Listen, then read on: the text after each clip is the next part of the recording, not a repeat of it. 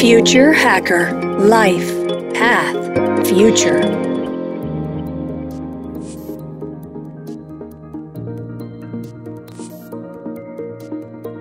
La industria naviera está presionada para reducir la contaminación causada por la flota mercante.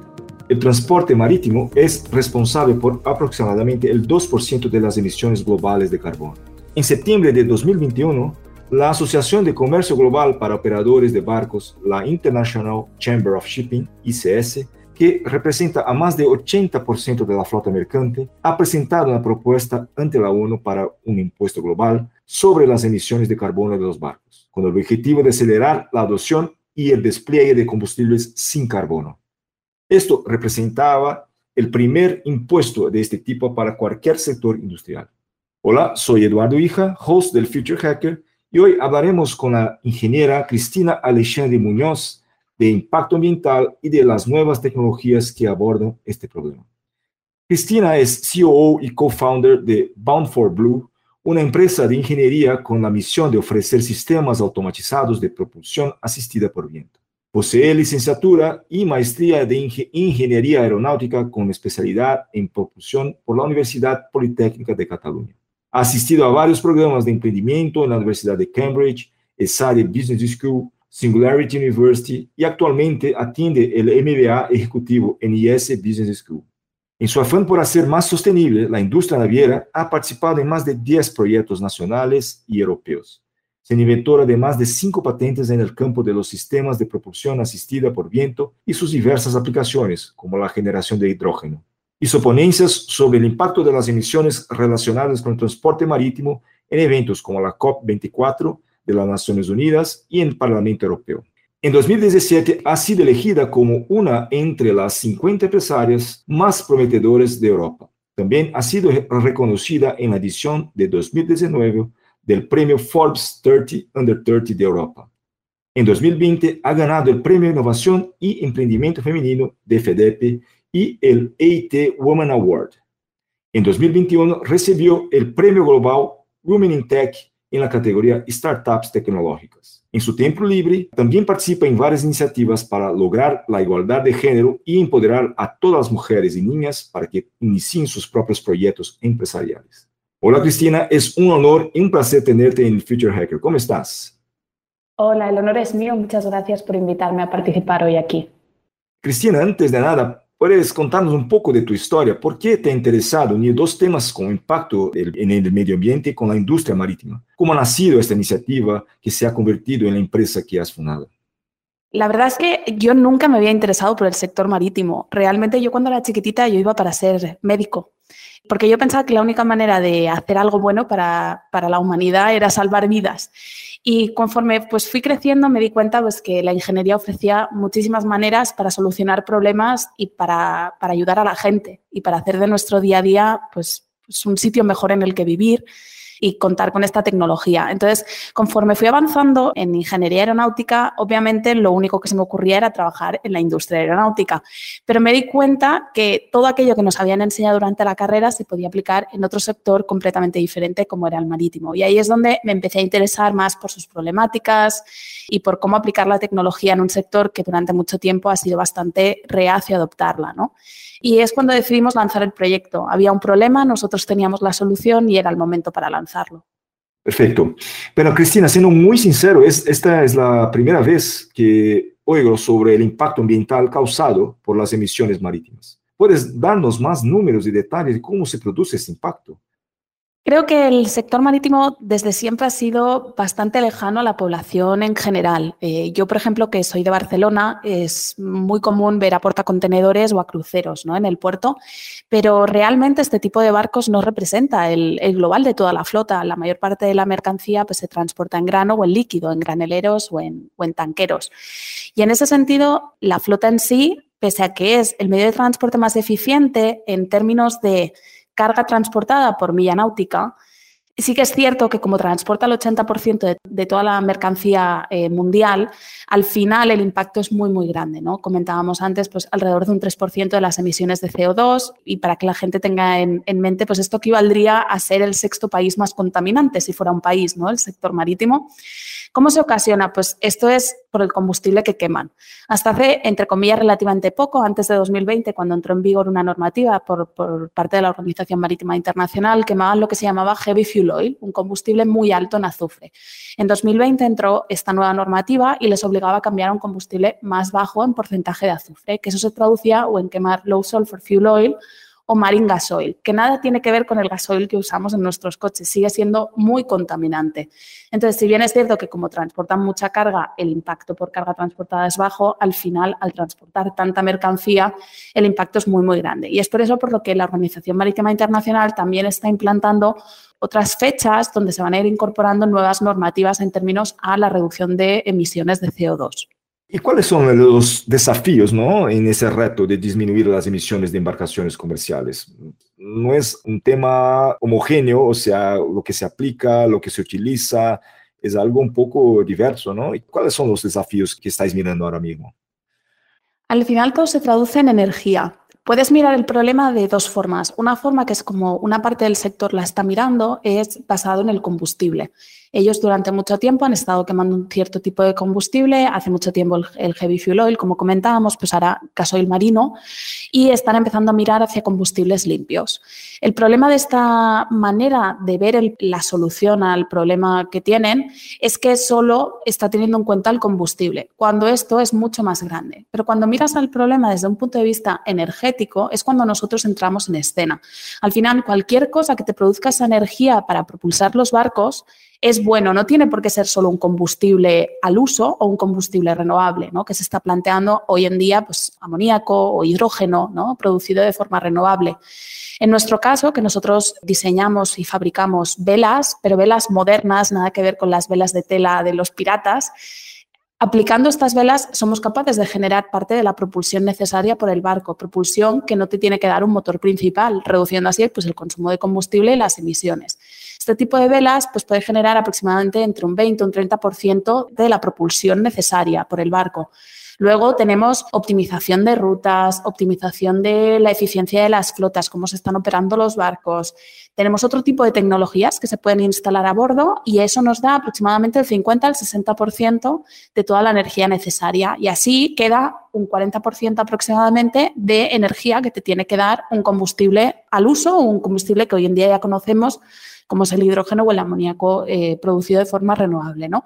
El problema que digo, cuando eh, están mirando el problema desde el punto de vista de qué combustible voy a empezar a usar de aquí a unos años cuando no pueda tener tantas emisiones, la cosa es que hoy en día no está la infraestructura preparada para suministrar esos combustibles limpios y ni la flota está capacitada para usar esos combustibles. Y esto es un poco como la situación del huevo y la gallina, ¿no? Quién viene primero. Entonces, por un lado, los armadores están reacios a adoptar un combustible hasta que pues, esté esa infraestructura desarrollada y por el otro lado, las empresas que tienen que desarrollar esa infraestructura y dar ese combustible a los armadores tampoco quieren empezar a hacer esa inversión hasta que haya un combustible ganador en el resto de la industria. Y así seguimos y así podríamos seguir durante mucho tiempo. Y por eso yo creo que es ahí donde entran en escena tecnologías como la nuestra, ¿no? que permiten no solo la descarbonización de las flotas hoy que están disponibles, sino que también permiten esa adopción de nuevos combustibles que ya sabemos no son ilimitados ¿no? en términos de producción en forma renovable y además son y seguirán siendo durante muchísimos años muy, muy caros, ¿no? Y es ahí donde nosotros entramos. Básicamente, comentando, es que, se está proponiendo volver al origen de la navegación marítima. ¿Es así? Es así, de forma muy, muy sencilla, volver a usar el viento como ya lo hacían hace muchísimos años, pero hacerlo con tecnología del siglo XXI.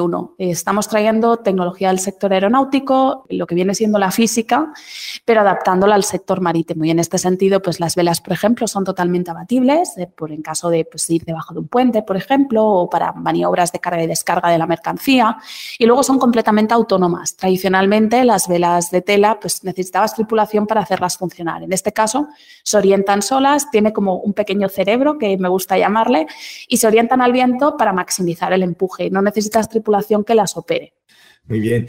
Y bueno, hablabas también, ¿no? De toda esta, la lucha o el desafío de convencer a la gente que utilicen los armadores, toda la cadena de valor de la industria marítima, ¿no? De utilizar nuevos combustibles y todo lo demás. Pero también esto de utilizar esta solución conlleva también a, una, a un retrofit, alguna, algún cambio ¿no? en las embarcaciones. ¿Cómo eso sería más fácil que cambiar el combustible? Al final, la inversión necesaria para usar otro tipo de combustible, que no es el que se está usando hoy en día, es enorme, enorme. Y al final nosotros lo que viene siendo la instalación de la vela sería como instalar lo que viene siendo una grúa. Llevan muchísimos barcos, se tiene que hacer un pequeño refuerzo en lo que es en el casco, en la parte superior del barco y va atornillado en lo que es nuestro sistema. No, se afecta la, no afecta la estructura principal del mismo, no va la quilla. Es muy sencillo de instalar. En cuestión de un día está instalada la vela y eso ya desde el minuto uno que lo instalas ya puedes empezar a ahorrar. Lo bueno y la diferencia es que nuestro sistema usa un combustible, que, me, que entre comillas combustible, que es el viento. Y el viento al final es ilimitado, es gratuito y no necesitas infraestructura para guardarlo a bordo y no necesitas hacer una reconversión completa de tu flota. Otra cosa muy buena es que pueden ir los barcos poco a poco haciendo frente a las regulaciones no solo próximas a corto o medio plazo, sino a largo plazo, en el sentido de que hoy en día pueden instalar una o dos velas, los barcos de gran, de gran tamaño, y conforme van avanzando los años, estas regulaciones pues, son más restrictivas, ir instalando más velas para así ir reduciendo su impacto medioambiental, que por tanto no tienes que hacer una inversión en CAPEX hoy completa, la puedes hacer faseada, ¿no? Y eso ayuda muchísimo más, completamente diferente a lo que vendría siendo adaptar toda tu flota a un combustible como puede ser el hidrógeno o el amoníaco. Muy bien, entonces hablando, por ejemplo, como comentabas, de hidrógeno y todo, eh, otros combustibles, esto sería, las soluciones de este tipo se combinan con otras soluciones de, de propulsión, de otras soluciones de energía. ¿Es así? ¿Cómo, cómo funciona? Sí, por supuesto. Al final, eh, la visión que nosotros tenemos en Bound for Blue para el sector marítimo no es que haya una tecnología que vaya a arreglar todo el problema, porque para que sea así, la tecnología o el coste al final del transporte de estas mercancías va a subir muchísimo. Y me remito otra vez al combustible, ¿no? que, es, que parece que una gran parte del sector se está centrando en eso como solución. Al final, hoy en día, la forma de generar hidrógeno de forma renovable es separando el agua en hidrógeno y oxígeno y eso lo almacenas y lo tienes que transportar. Y cuando llegas a puerto, lo tienes que meter dentro del barco.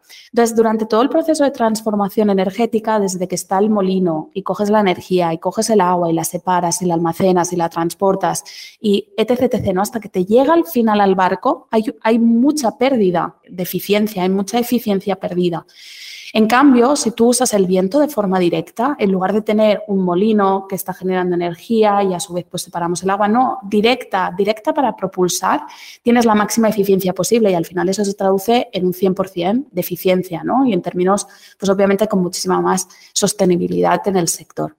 ¿Y el sector también está invirtiendo en otros, otras soluciones tecnológicas? Eh, ¿O básicamente estamos hablando de volver al origen, como hablamos aquí, y también utilizar otros tipos de, combustibles. Hay otras cosas eh, eh, en términos de tecnología que se está buscando.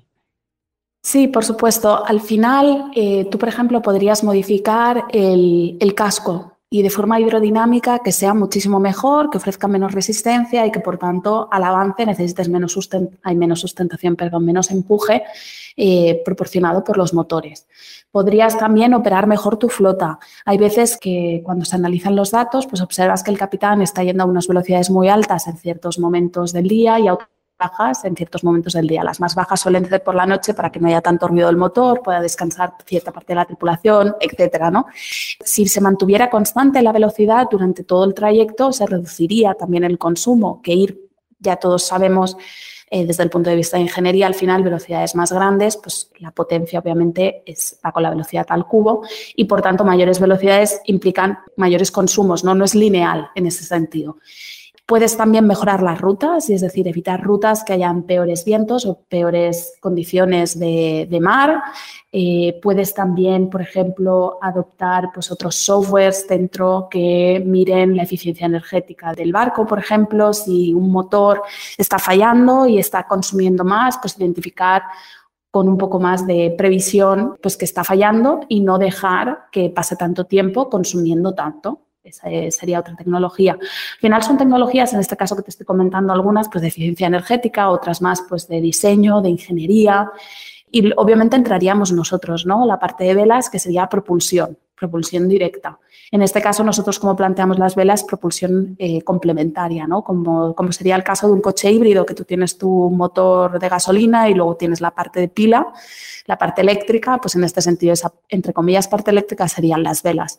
Y tecnologías hay muchísimas. Luego también, cuando paras y haces la, la parte de limpieza del casco, pues también es muy necesaria, ¿no? Porque el hecho de tener el casco en malas condiciones hace que tengas más resistencia y consumas más. Pero si paras antes, también es imprudente por parte del armador porque acarrea un coste adicional del hecho de estar parando en astillero para limpiar todo el rato, ¿no? El casco. Entonces, al final hay un global de tecnologías que todas ellas van aportando un porcentaje de ahorro en ese consumo del combustible tradicional ya sea de forma en eficiencia energética o ya sea porque provende propulsión directa, como es nuestro caso. Pero sí, hay muchísimas soluciones y es lo que te comentaba antes. No es solo una tecnología que vaya a descarbonizar el sector por completo, por lo menos a un coste competitivo. ¿Cuál es tu visión para el futuro, no solamente de esta tecnología, pero el futuro del transporte marítimo y todo lo que hemos hablado aquí de este mercado? ¿Cuál es tu visión para esto? Aquí no hay que irse muy lejos. Obviamente mi visión por la parte de velas es que se conviertan en un estándar en el sector, al igual que son los motores en sí mismos y que sea ya un motor que tengan que llevar sí o sí. Es inconcebible que estemos malgastando ese recurso que tenemos accesible, que es ilimitado y renovable, ¿no? como es el viento. Pero yendo más allá, yo creo que la gente que nos escuche ahora solo tiene que mirar a la parte de automoción, a los coches, las, nuevas tecnologías que estamos viendo en este, en este sector para ver que el sector marítimo va a ir en la misma dirección. Estamos viendo coches autónomos, los barcos van a tener una parte de, autonomía, ¿no? Y cada vez más estamos viendo operaciones que se pueden realizar con muchísima seguridad, ¿no? En otros casos, pues no tanto, pero a la larga sí que veo esa parte de barcos autónomos y una reducción obviamente de la tripulación. Veo adopción de tecnologías ya no solo como la nuestra, motores nuevos, combustibles limpios, industrias que van a tener que proveer también de estos combustibles limpios y otros métodos de generación renovables que quizá hoy todavía no conocemos. Veo un sector limpio, descarbonizado y, es como tiene que ser, porque si no es así, vamos muy mal ¿no? para, el futuro que yo creo que nos merecemos todos.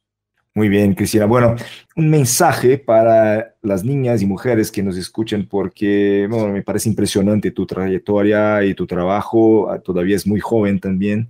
Entonces, un mensaje para que las mujeres y niñas puedan inspirarse también. Yo les diría que no hay límite para sus sueños y que pueden llegar a donde ellas quieran estudiando o no, lo que ellas quieran. Y digo esto porque en nuestra empresa a veces eh, se puede llegar a pensar que la única forma de trabajar aquí es teniendo una titulación técnica. Y nada más lejos de la realidad, aquí hay gente sin títulos que reciben el mismo nivel o la misma consideración que gente que sí que los tiene. Hay gente que proviene de carreras no técnicas que obviamente están aportando también su, su granito, su gran tanque de arena, yo diría también.